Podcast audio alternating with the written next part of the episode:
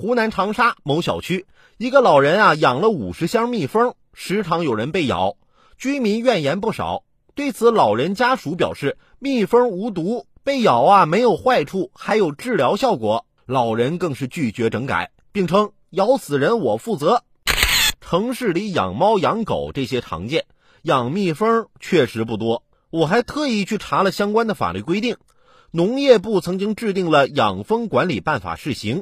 办法中对养蜂的范围并没有明确规定，但《中华人民共和国侵权责任法》第八十四条对动物饲养人的行为作出了原则性规定：饲养动物应当遵守法律，尊重社会公德，不得妨害他人生活。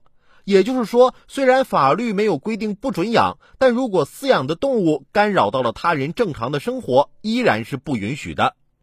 所以，这位养蜂的大爷呀，你能负啥责呀？你能对自己负责，做个遵纪守法的人就不错了。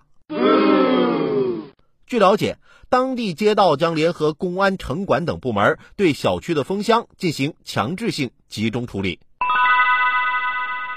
好了，今天的午后加点料，我们先聊到这儿。有更多新鲜事儿和段子，如果想和我分享，欢迎添加关注我的个人微信：六六三三二九零八六六三三二九零八。